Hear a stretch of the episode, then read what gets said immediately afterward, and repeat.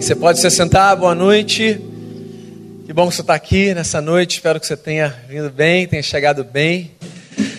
É bom a gente poder cantar, a gente poder orar, cantar sobre quem Deus é, cantar sobre o que Deus faz.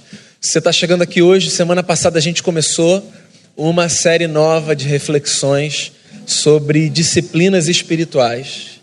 E a gente está conversando sobre a importância da gente desacelerar da gente ouvir o que a gente fala, da gente ouvir o que a gente canta. E eu não sei se você percebeu, a gente começou cantando sobre quem Deus é. Depois a gente cantou a narrativa de Moisés sobre como Deus criou todas as coisas.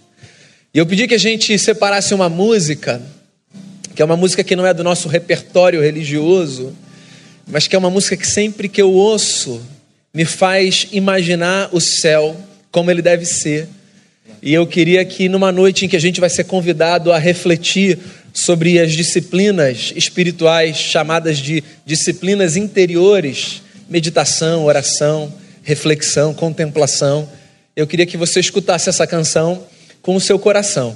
Depois a gente vai para o texto e a gente começa a nossa conversa. Senhor Deus, faça soprar o vento da tua graça sobre a nossa vida nessa noite que esse ambiente celeste da presença do Senhor inunde a nossa consciência, o nosso coração, cantar sobre quem o Senhor é, lembrar do que o Senhor fez e imaginar o céu que o Senhor há de preparar para todos nós, que isso faça o nosso coração desacelerar num mundo tão agitado e bater no compasso certo que a palavra do Senhor faça valer na nossa história essa mudança de sorte sobre a qual o salmista fala. Que a palavra do Senhor restaure a nossa sorte. Que a palavra do Senhor seja para nossa alma refrigério nessa noite. Que ao meditarmos no que ouvirmos, que ao ouvirmos a voz do Senhor, que o nosso coração vá para o lugar certo e que Jesus reine de maneira cada vez mais bela e intensa na nossa vida. Obrigado por a gente poder cantar, orar, ouvir e agora por a gente poder refletir a partir do texto e que a vinda de ninguém aqui tenha sido vã. Pelo contrário, que todo mundo ganhe com uma porção da tua palavra separada e preparada para essa noite que a nossa experiência aqui seja celeste pela presença do Teu Espírito Santo e doce entre nós. É a oração que eu faço com o perdão dos nossos pecados, em nome de Jesus. Amém. Amém. A palavra do Senhor nessa noite está em Deuteronômio 6, capítulo, versículo 4, perdão. E é um verso pequeno, pontual, mas de um poder e de uma profundidade. Diz assim: Ouve Israel, o Senhor nosso Deus é o único Senhor. Ouve Israel, o Senhor nosso Deus é o único Senhor. Se você estava aqui na semana passada, você me ouviu fazer um desafio para você, um convite. Eu convidei você a acreditar que as disciplinas espirituais, como nós as chamamos na tradição cristã, são uma porta de entrada para, um, uma experiência de liberdade. Disse na semana passada que, a despeito de, no senso comum, a palavra disciplina soar muito mais castradora do que qualquer outra coisa, dentro da perspectiva da fé cristã, as disciplinas não são essas atividades que cerceiam a gente, que limitam a gente. Pelo contrário, as disciplinas são atividades que nos fazem experimentar uma vida de liberdade na presença de Deus. Me lembro também que na semana passada eu falei que cultivar disciplinas espirituais como oração, jejum, meditação, contemplação, silêncio, serviço, celebração. Cultivar disciplinas espirituais equivale a lançar sementes no solo da vida que farão florescer frutos para Deus. Pois bem, hoje eu quero dar um passo na nossa conversa, que semana passada foi introdutória. Eu queria refletir com você sobre um grupo de disciplinas espirituais, como eu falei antes da Ju cantar, chamado de disciplinas interiores. Na tradição da espiritualidade, a gente separa as disciplinas espirituais em alguns grupos. Disciplinas interiores, disciplinas exteriores, disciplinas comunitárias. Hoje eu quero falar sobre algumas disciplinas interiores. Que são essas disciplinas, como o próprio nome sugere, que dizem respeito a essa dimensão interna da nossa existência. Né? Então, existe uma dimensão da nossa existência que é interna, existe um outro lado da nossa existência que é externo. Existe uma dimensão que é individual, existe outra que é comunitária. E hoje eu queria chamar a sua atenção para a importância de nós nos exercitarmos nesse aspecto interior e individual da nossa experiência de fé, da nossa experiência com Deus. E quais disciplinas, então, se você é alguém que desconhece por completo o assunto, quais disciplinas poderiam ser tratadas como disciplinas interiores? Queria destacar quatro aqui, pelo menos: meditação, oração, estudo contemplação. São quatro atividades que nós desempenhamos e que dizem respeito a essa dimensão interna da nossa vida com Deus e da nossa experiência de fé. Guarda isso que eu já volto a elas. Se você é alguém que conhece as Escrituras Sagradas, sobretudo os Evangelhos, as conversas de Jesus, se eu perguntasse a você qual é o maior de todos os mandamentos, possivelmente você citaria a resposta que Jesus deu a um homem, ou que Jesus recebeu de um homem, depende do evangelho que você lê, numa conversa que aconteceu, que teve exatamente essa pergunta como cerne: qual é o maior de todos os mandamentos? Então, um cristão que conhece a sua tradição provavelmente responderá essa pergunta dizendo: o maior de todos os mandamentos é: amarás o Senhor teu Deus de todo o teu coração, toda a tua alma, com toda a tua força e com todo o teu entendimento. E essa resposta é verdadeira. Só que na verdade eu tenho a sensação de que essa resposta ela é assim uma resposta que merece um 0,7 ao invés de 1, sabe? Tem um tracinho assim na correção do professor. Porque ela é meia verdade. Os judeus tinham o texto de Deuteronômio que a gente leu como o coração da lei de Moisés. Qualquer judeu no tempo de Jesus, se fosse perguntado sobre o grande mandamento, diria exatamente o que Jesus, como um judeu, disse. Né? Ele apontaria a porção das Escrituras que os judeus chamavam de Shema Israel. Shema Israel era o coração da lei de Moisés. Shema Israel, Adonai Elohim, Adonai Ekad. Ouve Israel. O Senhor, nosso Deus, é o único Senhor. Amarás, pois, o Senhor teu Deus com todo o teu coração, toda a tua alma, toda a tua força e todo o teu entendimento. A gente decorou a segunda metade do texto, a gente negligenciou a primeira metade. Porque o texto começa com uma convocação maravilhosa. Ouve, Israel. Ouve. Presta atenção. Deixa eu retomar um ponto da semana passada. Semana passada eu me lembro que eu disse a você que nós temos um problema no nosso tempo, que é o problema da indisciplina. Porque nós vivemos uma vida muito acelerada. Então, como nós estamos correndo o tempo todo, nós não conseguimos nos disciplinar, porque a disciplina requer de nós necessariamente uma desaceleração no compasso da nossa vida. Só que nós não temos tempo para isso. Uma das consequências de nós não termos tempo para desacelerar é nós não conseguimos ouvir. Na verdade, no nosso vernáculo, faria mais sentido eu dizer nós não conseguimos escutar. Porque para o nosso vernáculo, ouvir tem mais a ver com perceber é o som que é emitido, e escutar tem a ver com perceber o som que é emitido e discernir esse som. Então, a palavra que os judeus usavam aqui no hebraico e que aparece traduzida no texto por ouve é a expressão hebraica Shema, Shema Israel, ouve Israel.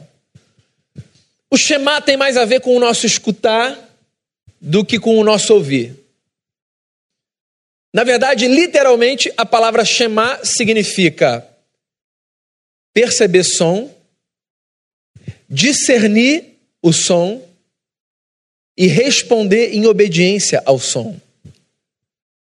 Quando um judeu conversando com outro dizia assim: Ouça o Senhor, esse recado não era apenas perceba o que Deus diz. Esse recado era um convite para que as pessoas desacelerassem a velocidade da alma, ouvissem as palavras de Deus, discernissem as palavras de Deus e respondessem a Deus em obediência. É por isso que esse pedaço do mandamento é tão importante, a gente negligencia. Ouve Israel é a convocação feita pela palavra de que a nós que cremos no texto sagrado e que nos submetemos a Deus, a nós, uma coisa complexa nos cabe: ouvir, ouvir com atenção e obedecer. Daí talvez você se pergunte: como é que a gente faz para ouvir Deus? Porque esse negócio é um negócio muito subjetivo e muito intangível, né? Sobretudo se você não é uma pessoa religiosa. Como é que a gente faz para a gente entender o que Deus faz, o que Deus fala, o que Ele diz, que recado Ele quer dar? Eu acho que, como pastor, essa é uma das perguntas que eu mais ouço.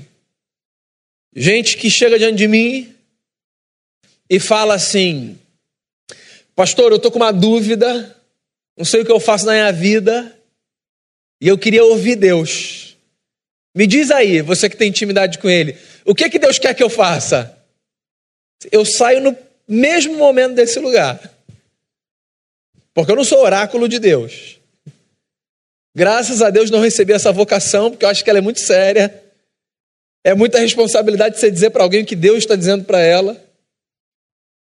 Eu acho que a Bíblia aponta para a gente alguns caminhos para a gente perceber Deus, para a gente discernir a voz de Deus. Porque eu acredito piamente que Deus pode ser ouvido. E ouvido dentro dessa dimensão, de perceber o sinal, de discernir o recado e de obedecer.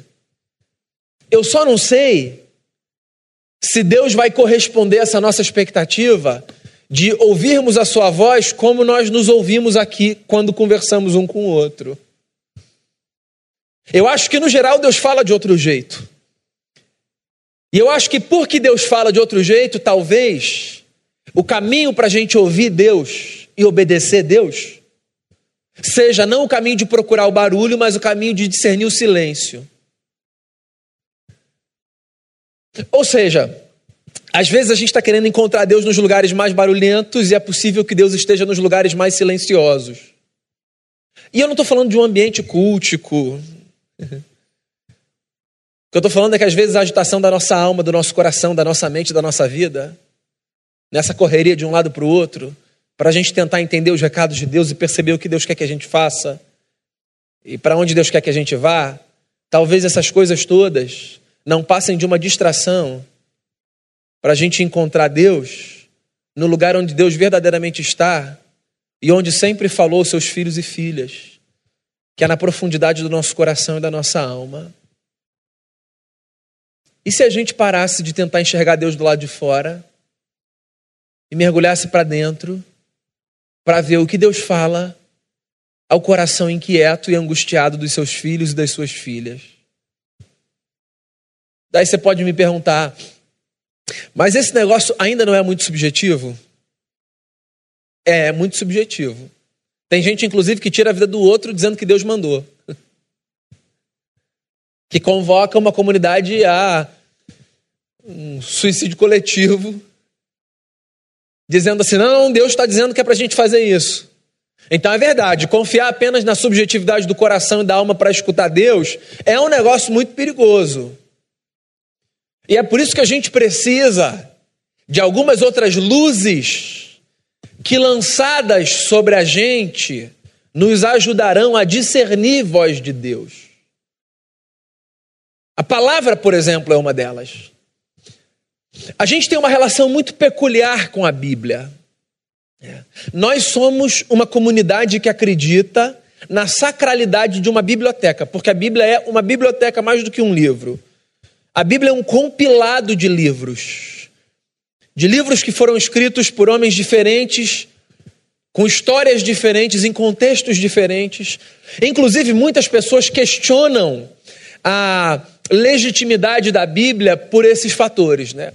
Então eu ouço muita gente dizer assim: como é que eu posso acreditar num livro que, na verdade, é um compilado de trechos de homens que viveram há alguns milênios e que escreveram de lugares distintos sem se conhecerem? Pois eu acho muito curioso, porque exatamente isso que leva algumas pessoas a descrédito em relação à Bíblia é o que me leva a crer nela. Porque eu fico pensando como é que um livro escrito por tanta gente, de lugares tão diferentes, com histórias tão distintas entre si, como é que esse livro pode fazer tanto sentido e tanta coesão? Como é que eu posso olhar para uma página no início, olhar outra para o meio e outra no final e perceber uma certa fluidez no seu raciocínio, no que se propõe? A Bíblia é esse livro com o qual a gente se relaciona de maneira sagrada, é, porque a gente reconhece haver ali verdade de Deus para construir a nossa vida. Então, assim, todas as vezes que eu disser a você, ouça o seu coração, Entenda o seguinte: o meu desafio é para que você ouça o seu coração iluminado pelos princípios desse livro. Assim, um cristão procura discernir a voz de Deus. Ele mergulha para dentro de si, ele tenta ler o estado da sua alma, e ele faz dos princípios e dos valores do livro uma espécie de norte para ele aferir se a condição da sua alma o leva para um caminho de vida e de paz ou se o leva para um caminho de engano, de morte ou do que quer que seja. Queria repetir algumas perguntas da semana passada, já que a gente está falando sobre disciplina. Deixa eu disciplinar você a ouvir algumas coisas repetidas. Qual é o lugar na sua agenda que a prática da oração ocupa. Olha só, que fique muito claro, como disse na semana passada. Qualquer tentativa de responder essa pergunta de maneira mecânica e legalista é uma digressão do propósito. A pergunta não é quanto tempo você ora. Orou antes de sair de casa hoje. A pergunta não é essa. A pergunta é pensando no esquema da sua agenda dentro da perspectiva de prioridade, de importância. Que espaço essa atividade ocupa? A leitura do texto não é quantos capítulos você leu. Esse negócio é legalista, é moralista, é cumprir regra, é marcar a caixinha. Não tem nada a ver com isso. Quando a gente cultiva as disciplinas dentro dessa perspectiva de cumprir regras, a gente perde completamente o objetivo do que a gente se propôs a fazer. Porque a vida com Deus precisa ser uma jornada de prazer e não uma jornada de obrigações. Então, não é ler a Bíblia porque ler a Bíblia é uma obrigação. Ou orar porque orar é uma obrigação. É acreditar que cultivar alguns comportamentos pode fazer com que a minha vida ganhe em qualidade, na medida em que eu me percebo mais parecido com Jesus de Nazaré, que sendo meu Senhor, mostrou com a sua história que fazer essas coisas era fundamental na sua agenda. Nós gostamos desse negócio de sermos pessoas ocupadas, não gostamos? Esse negócio confere um status, ainda que silencioso, impressionante. Então, esse negócio da nossa agenda não ter espaço, esse negócio dá uma importância. Né? Vou ver, vou ver se eu consigo. Não precisa meio sem hora. Vou ver, vou tentar, vou fazer um esforço. Se você for carioca, então esse negócio está no sangue, você sabe fazer isso como ninguém. Vou ver, a gente conversa. Aí você chega numa roda e você está conversando com as pessoas, não tem muita assim ambiência ali. Você está querendo construir alguma coisa. Aí a pergunta é: e aí, como é que foi o dia? E dia hoje foi cansadíssimo, puxadíssimo. Porque assim, ninguém tem coragem de dizer, não, hoje foi um ócio maravilhoso. Porque esse negócio rouba né, o, o valor, a importância, a dignidade. A gente não pode ter um dia que a gente diz, hoje foi maravilhoso, não fiz nada. Só se, em sequência, a gente disser, mas também eu estava precisando, que eu trabalhei feito um louco semana passada.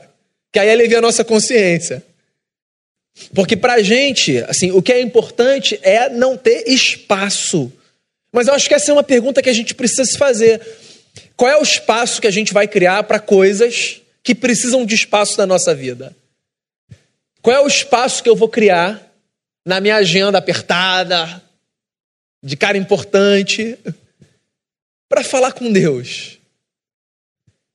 Para ouvir Deus. Mais do que para falar com Deus, para ouvir Deus. Eu queria desconstruir, inclusive, uma leitura muito rasa que a gente tem da oração. A gente acha que orar é só falar com Deus. Mas orar também é ouvir Deus. Ouvir Deus. Dentro dessa perspectiva de que eu vou aquietar minha alma, eu vou ler um versículo que seja do texto, e eu vou fechar os meus olhos num ambiente que não me distraia, e eu vou falar para mim mesmo e para o Senhor: eu preciso ouvir Deus. Sem aquela obsessão da caixinha de promessa, sabe? Dentro dessa perspectiva de acreditar que, que quando eu cultivo hábitos que são hábitos divinos, eu tenho a possibilidade de ter experiências que são divinas. Então, qual é o lugar da oração na sua vida? da meditação. Semana passada eu falei uma coisa, queria repetir aqui também. Estou repetindo muita coisa da semana passada, né? Disciplina. É. A gente tem uma resistência muito grande à meditação, né? Nós cristãos ocidentais.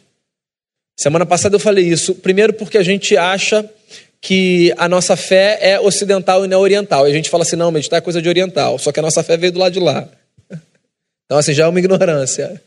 E depois, porque a gente desconhece, por exemplo, Jesus, que foi um sujeito que muitas vezes se retirava só para refletir. Refletir. Ficava sozinho. Falava, ouvia. As filosofias orientais, como nós as chamamos hoje, elas dão um valor muito grande à prática da meditação, né? Que eu acho muito bacana. Mas eu queria fazer uma diferença aqui, é, dentro do que nós chamamos de filosofias orientais hoje, no que diz respeito à meditação e o que na perspectiva cristã nós entendemos por meditação. Quando, no geral, hoje as filosofias orientais falam sobre a meditação, elas falam sobre a meditação como esse exercício de esvaziamento, né? Então, assim, quanto mais você conseguir se esvaziar e tirar coisas, e tirar coisas, e tirar coisas, assim, mais profunda é a sua meditação. Dentro da perspectiva cristã, a meditação não é uma prática de esvaziamento. Na verdade, a gente medita para a gente se preencher. Então eu me debruço sobre um texto e eu reflito sobre ele, porque eu quero ser preenchido por aquela verdade. Porque eu acredito que aquele negócio me preenchendo vai transformar a minha vida. Como é que nós somos transformados pela palavra de Deus? Você já parou para pensar nisso? Eu queria que a gente desconstruísse aqui alguns estereótipos muito pobres da igreja evangélica acerca da nossa vida com Deus. Tem uma frase do John Stott que eu cito aqui de vez em quando que eu acho fascinante. Ele fala assim: mente bíblica não é aquela capaz de citar versículos, mas aquela capaz de raciocinar dentro dos parâmetros das Escrituras. Então, olha só, eu percebo que a minha meditação no texto foi verdadeira, não quando eu consigo decorar aquele negócio, mas quando eu consigo perceber que o meu comportamento mudou a partir da minha relação com aquele texto. Aquele negócio me preencheu tanto que ele passou a ser externalizado a partir do meu comportamento, da minha conduta, da minha fala. Então, a minha relação com o texto, ela não existe para ser uma relação de decoreba. Ela existe para ser uma relação de transformação. E eu só sou transformado pelo texto quando, debaixo da consciência de que Deus fala por ele, eu permito que ele preencha a minha vida, sobretudo as áreas que mais confrontadas são por ele. Queria dar uma dica para você. Nós, por natureza e por instinto, não gostamos de confronto. Pois faça o seguinte: ao invés de passar batido pelos pedaços que te confrontam, pare neles. Os pedaços que nos confrontam são os pedaços mais importantes para a gente meditar e, a partir daí, permitir que a nossa vida seja permeada e transformada pelo poder da palavra de Deus. Então, o poder da palavra não acontece quando eu estendo as minhas mãos, oro pela sua vida e digo: seja abençoado em nome de Jesus. Não é um negócio de mágica. A nossa relação com a palavra, ela revela o seu poder a partir do momento em que eu me abro tanto para aquele texto, na minha leitura, no meu estudo, na minha oração, que eu permito que ele faça parte da minha história e me transforme. De maneira muito prática, é assim: eu estou com um dilema na vida. Daí eu me lembro que Jesus, numa de suas conversas, falou sobre algo parecido. E eu me lembro que a resposta de Jesus parecia indicar essa direção. Mas o meu hábito é de caminhar naquela direção. Mas eu quero dar uma chance para que a experiência com o texto me preencha e me transforme. Então eu vou assumir esse risco. E eu vou fazer o que Jesus faria se estivesse no meu lugar. E a partir desse lugar, né, de permitir que o texto preencha e transforme, a gente vai vendo como a Bíblia de fato é poderosa para mudar a nossa vida.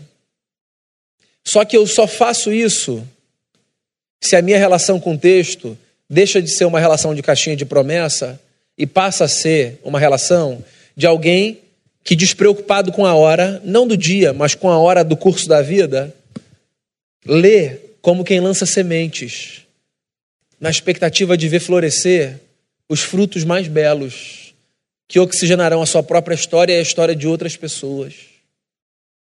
Eu queria convocar você a essa experiência de ler a Bíblia, tendo mais desejo de ser lido pela Bíblia do que de ler a Bíblia. Queria convocar você para essa experiência de orar, tendo mais expectativa de ouvir do que de falar. Eu queria convocar você para essa experiência de contemplar. Como quem percebe que, ao contemplar a criação de Deus, se depara com o rosto do Eterno. Olha só, vamos combinar. A gente tem todas as críticas que a gente sabe que são pertinentes em relação à nossa cidade. E ela é tudo que a gente diz que ela é. Mas esse negócio é bonito pra caramba, não é? E, particularmente, a gente vive numa região privilegiada. Porque se a gente olha na direção que eu olho, sem que nada esteja na frente, a gente vê o mar e toda a sua plenitude. Se a gente olha na direção que você olha e não tem nada pela frente, a gente vê as montanhas e toda a sua beleza. E para um lado ou para o outro, a gente vê o verde, o azul o céu e o sol e as impressões digitais do Criador. Só que a gente está sempre com pressa. E a gente nem para para olhar e dizer: Nossa, Deus é bonito demais. Porque olha essa praia que eu estou vendo. Pode parecer um detalhe, né? Mas esse negócio faz um bem. Você sabe por que às vezes o nosso dia é mais pesado do que precisaria ser? Porque a gente só captura a feiura.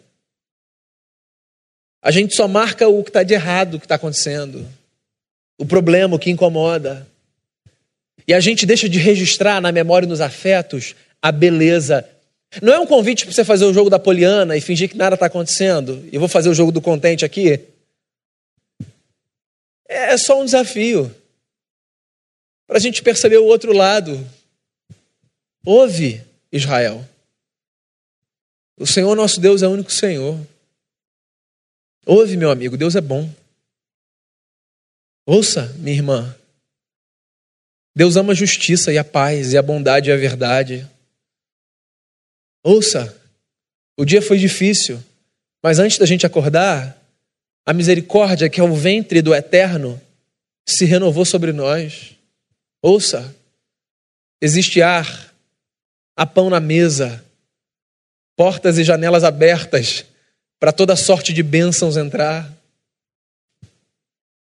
Ouça, perceba, discirna e responda em obediência.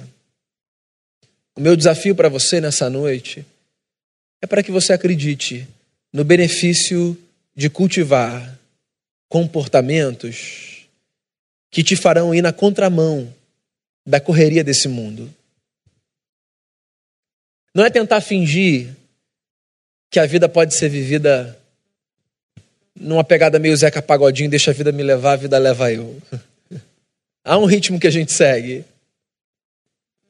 Mas eu não sei se a gente está tão certo quando a gente diz que a gente não tem mais controle nenhum sobre a nossa agenda. Eu acho que tem um espaço que a gente pode provocar no curso do nosso dia para a gente fazer o que verdadeiramente importa. Foi C.S. Lewis quem disse: tudo aquilo que não é eterno é eternamente inútil. Cultive hábitos que trarão para o curso da sua jornada o peso e a leveza da eternidade. A vida pode ser muito mais bonita aqui do que é.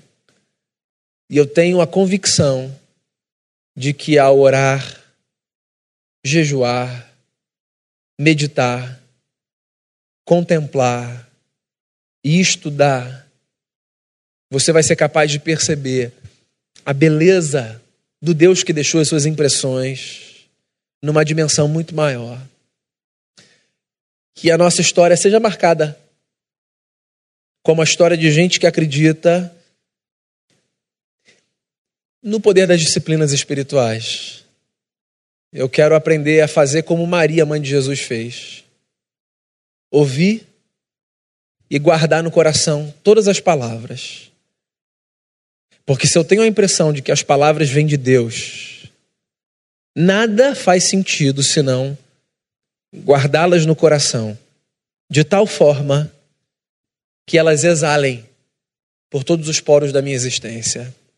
Que seja assim comigo e com você, e que a gente cresça na nossa história com Deus, para a beleza e para a glória de Jesus, e para o benefício e para a transformação de nós e de todos aqueles que caminham conosco.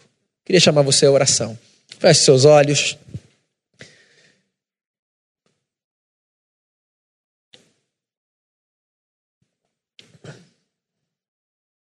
Há uma canção antiga, eu queria que você a escutasse, como o texto diz, ouve, percebendo, discernindo e obedecendo. E eu espero que essa canção seja uma oração para você uma fala de Deus ao nosso coração. Não tenha sobre ti um só cuidado, qualquer que seja, pois um somente um é muito para ti. É meu, somente meu todo o trabalho, teu trabalho é descansar em mim. Ouça essa música como se o próprio Deus dissesse ao seu coração e descanse no Senhor. Senhor Deus, que que a gente acredite benefício do descanso na tua presença. Que porque a gente sabe pela fé que o Senhor é esse Deus que é Pai, que cuida, como diz a palavra, que a gente descanse verdadeiramente na hora do descanso, que a gente siga a nossa vida fazendo o que a gente tem de fazer, assumindo a nossa responsabilidade, o nosso protagonismo, o nosso papel, mas que a gente reconheça que o mundo não depende da gente, porque antecede a nossa chegada e permanecerá depois que a gente sair. E que carregar o peso do mundo nas costas é trazer para si uma carga descomunal. Faz a gente lembrar da palavra do salmista. O Senhor dá aos amados enquanto dormem. O Senhor cuida dos seus filhos e filhas. O Senhor sustenta a nossa vida. Que a gente faça tempo na nossa vida para aquilo que é verdadeiramente importante. Que a gente faça tempo para a gente ouvir o Senhor. Não apenas na percepção do som, não apenas na memorização do texto, mas que a gente faça isso de forma muito mais profunda e verdadeira. Que a gente faça isso de tal forma que nada pareça fazer mais sentido do que obedecer ao Senhor como consequência. Que a nossa vida seja uma vida de obediência aos princípios da tua palavra, por acreditarmos que são princípios de vida que podem nos transformar. Abençoa a nossa vida e que a nossa experiência com a oração, com a meditação, com o jejum, com a contemplação, com o estudo, que essa experiência seja uma experiência que nos faça crescer e que faça crescer a vida de Jesus dentro da nossa vida. De tal forma que as pessoas percebam que nós somos cristãos não porque professamos essa fé, mas porque encarnamos a mensagem de Jesus de Nazaré. É a oração que eu faço por todos nós aqui. Que esse desafio seja o desafio da nossa vida. Leve a gente em paz para onde a gente for agora. E que os olhos do nosso coração possam perceber a beleza da tua verdade exposta a cada um de nós. E que a gente cresça com isso tudo. Que a gente volte bem para casa, que o dia de amanhã seja um dia bendito na presença do Senhor e que nós sejamos pessoas benditas por onde formos. Assim eu oro te dando graças por tudo. Em nome de Jesus. Amém.